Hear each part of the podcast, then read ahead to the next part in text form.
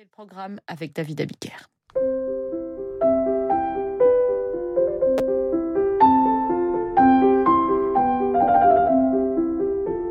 18h, 19h, Demandez le programme avec David Abiker sur Radio Classique. Bonsoir et bienvenue dans Demandez le programme. Ce soir, je vous raconte la vie de Mozart en musique. C'est la deuxième partie. Nous avons laissé hier Mozart orphelin de sa maman, libéré de la tutelle paternelle, émancipé du prince archevêque de Salzbourg et conduit par une jeune chanteuse et riche d'un succès, l'opéra Idoménée donné à Munich. Il est sans le sou et vit à Vienne où il a emménagé dans la pension de madame Weber. La chance va lui sourire. À l'invitation de l'empereur Joseph II, Mozart participe à la cour de Vienne à une joute musicale au pianoforte, instrument sur lequel il excelle. Face à lui, le compositeur italien Muzio Clementi. À l'occasion de ce duel amical, Mozart improvise sur l'air d'À vous dirais-je maman ce qui cause mon tourment. Mozart surprend son monde, conquiert l'admiration de son adversaire, qui n'a jamais entendu jouer, dit-il, avec autant d'esprit et de grâce. Et surtout, Mozart séduit l'empereur.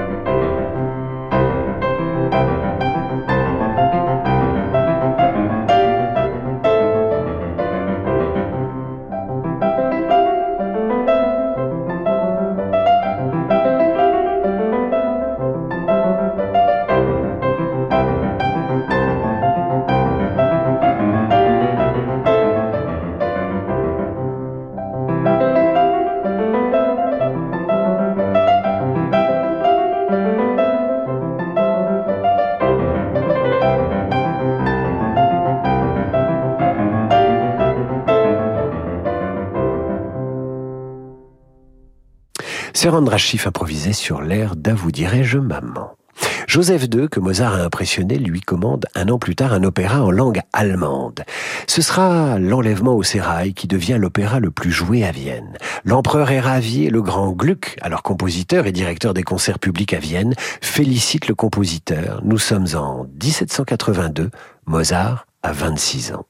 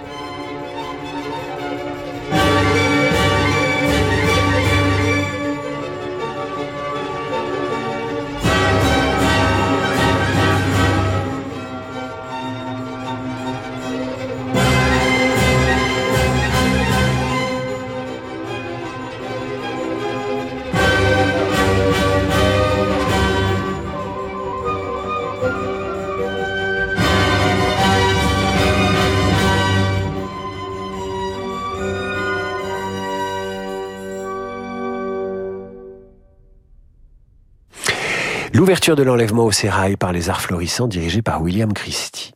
En 1782, Mozart ignore encore qu'il est logé par sa future belle-mère, Madame Weber, mère de Constance. Mozart demande Constance en mariage, n'attend pas l'accord de Léopold Mozart, qui est furieux. S'ensuit des échanges de lettres tout à fait vigoureux. Mais Mozart est heureux, porté par l'amour et le succès, et surtout la découverte, grâce au baron Van Swieten de Handel et de Bach, qui sont alors tombés dans l'oubli. Mais un génie sait en reconnaître deux autres. Mozart va s'inspirer de Bach et Handel et composer dans un style baroque sa grand-messe en ut mineur. L'ombre du grand Jean-Sébastien n'est pas loin.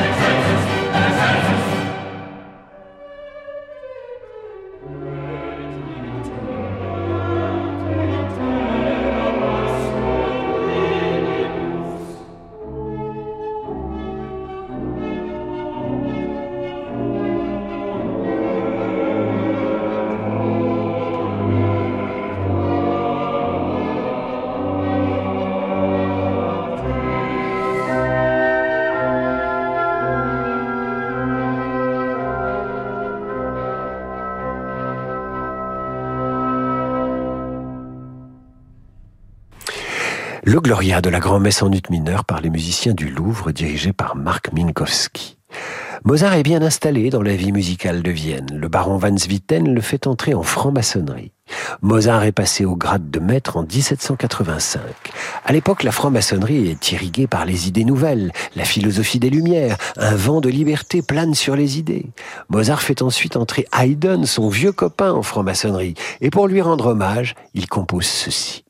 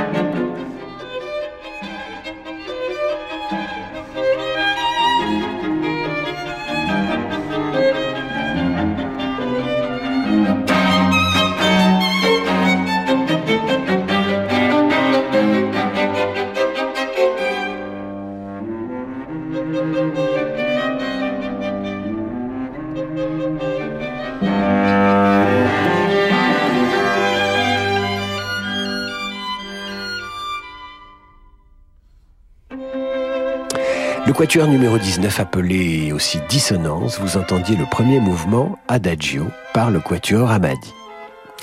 Mozart a 30 ans et il va rencontrer un homme qui va jouer un grand rôle par la suite.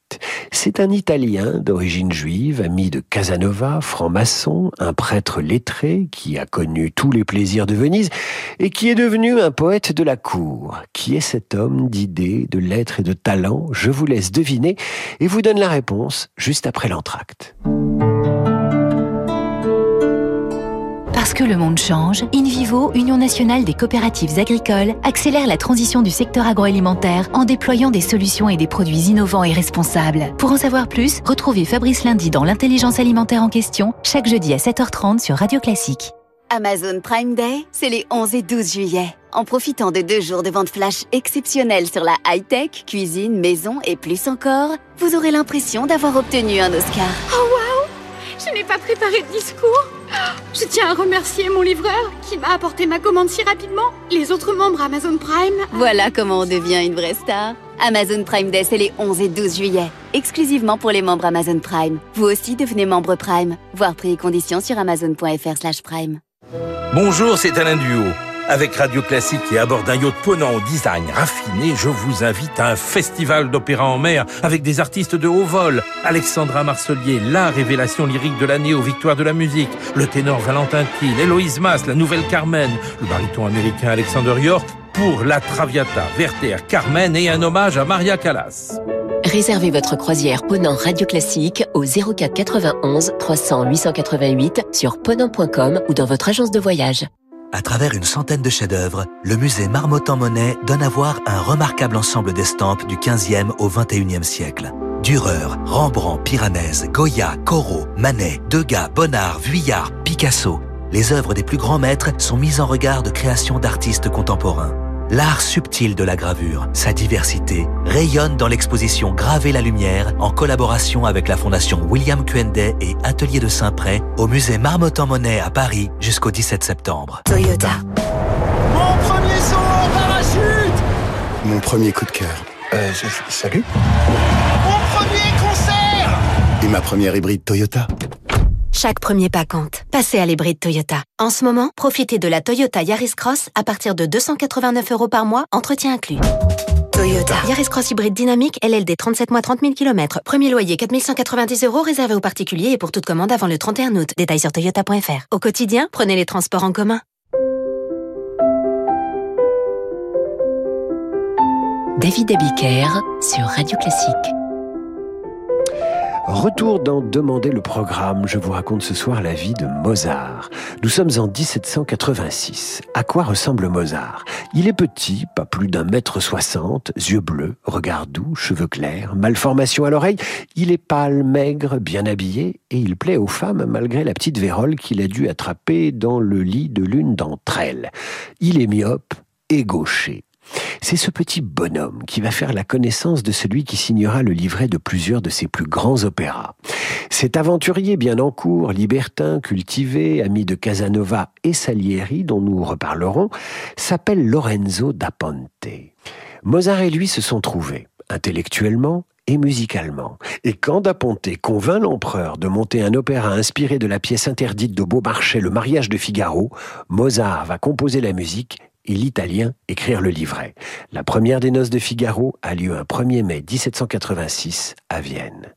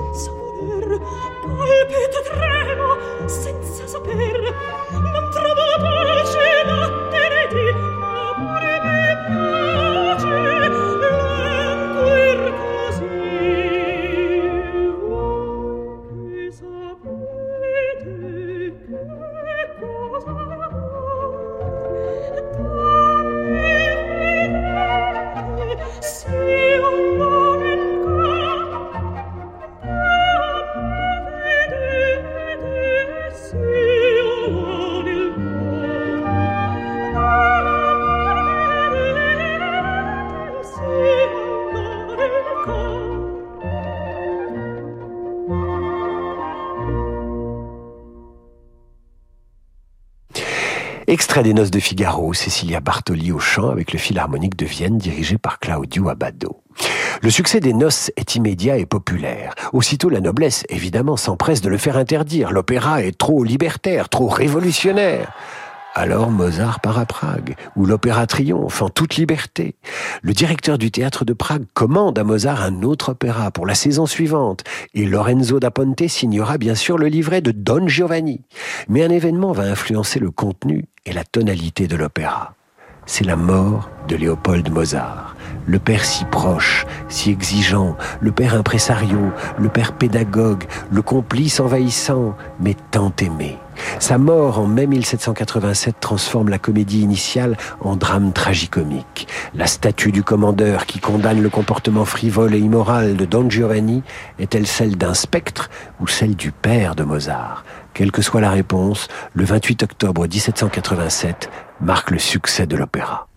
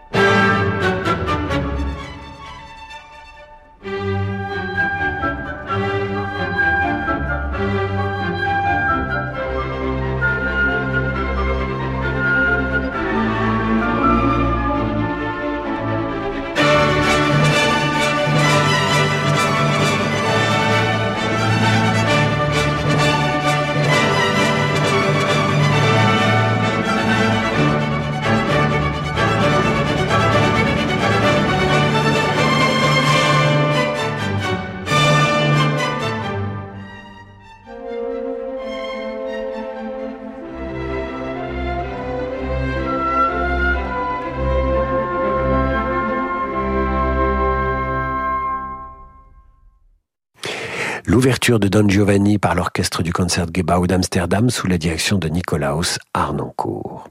Mozart a du succès, mais pas autant qu'il le souhaiterait. Même si en décembre 1787, l'empereur le nomme musicien de la Chambre impériale, les musiciens les plus en cours sont Gluck, qui est le musicien officiel de la cour, Salieri, qui à l'époque profite de l'engouement pour la musique italienne, et enfin Cimarosa, que Goethe préfère à Mozart. Tout le monde peut se tromper. Mozart gagne sa vie correctement, donne des leçons, mais il n'est pas à la mode. Et il ne cède pas à l'air du temps. Il invente, il suit son inspiration. Et quelle inspiration Da Ponte signe le livret de Così fan tutte, un nouveau succès en 1790. Hélas Joseph demeure et les théâtres doivent fermer. Lorsqu'il rouvre, l'opéra est déjà oublié.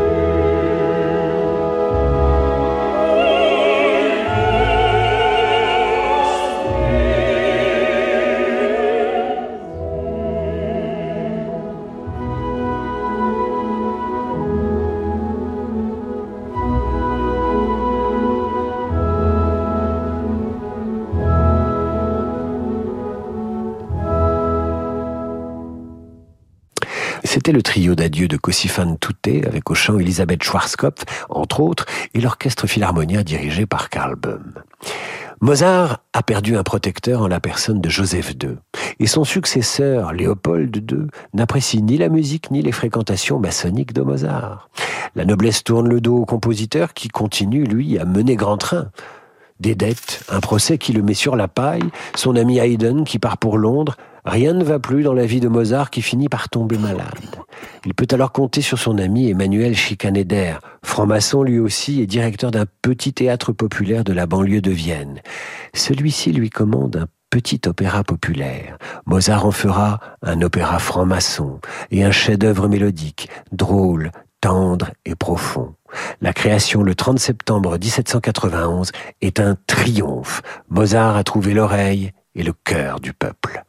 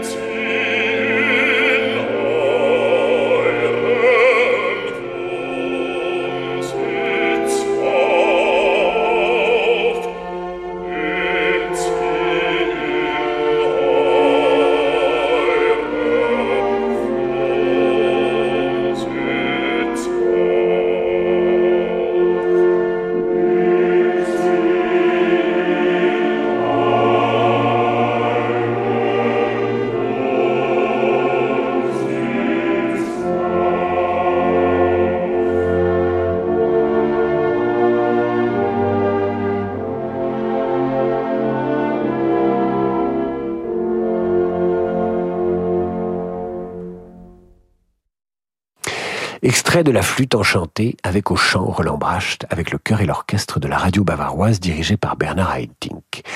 Les derniers mois de la vie de Mozart, malade, sont néanmoins créatifs. Il a rencontré par ses relations maçonniques un certain Paul Stadler, un clarinettiste génial, qui a l'idée d'ajouter une extension aux notes basses de sa clarinette. Il invente ainsi la clarinette de basset. Mozart, curieux de cet instrument, décide de lui faire une place dans ses symphonies et sa musique de chambre. Il lui consacrera même un concerto et ce magnifique quintet.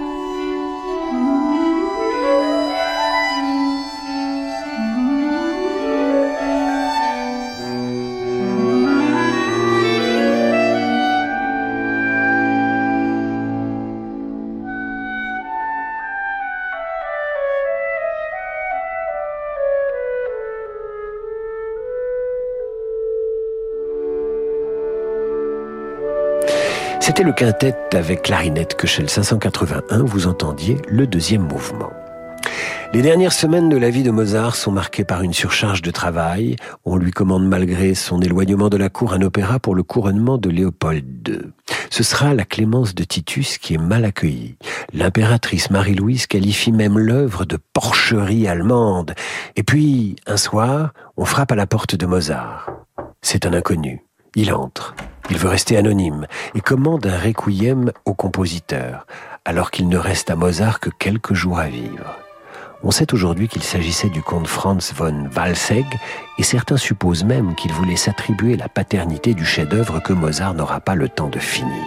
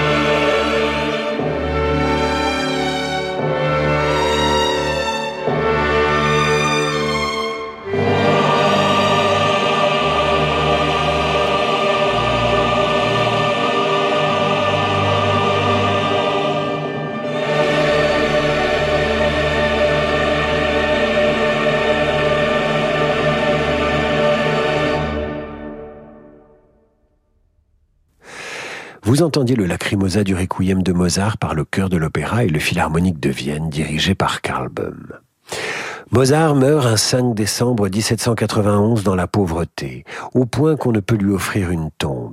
Il laisse deux garçons qui mourront sans descendance. Pour quitter Mozart, laissons au Salieri du film Amadeus le mot de la fin. Rien de tout cela n'a sans doute été prononcé, mais le génie de Milos Forman et l'admiration bien réelle de Salieri à l'époque sont un bel hommage au plus génial des musiciens.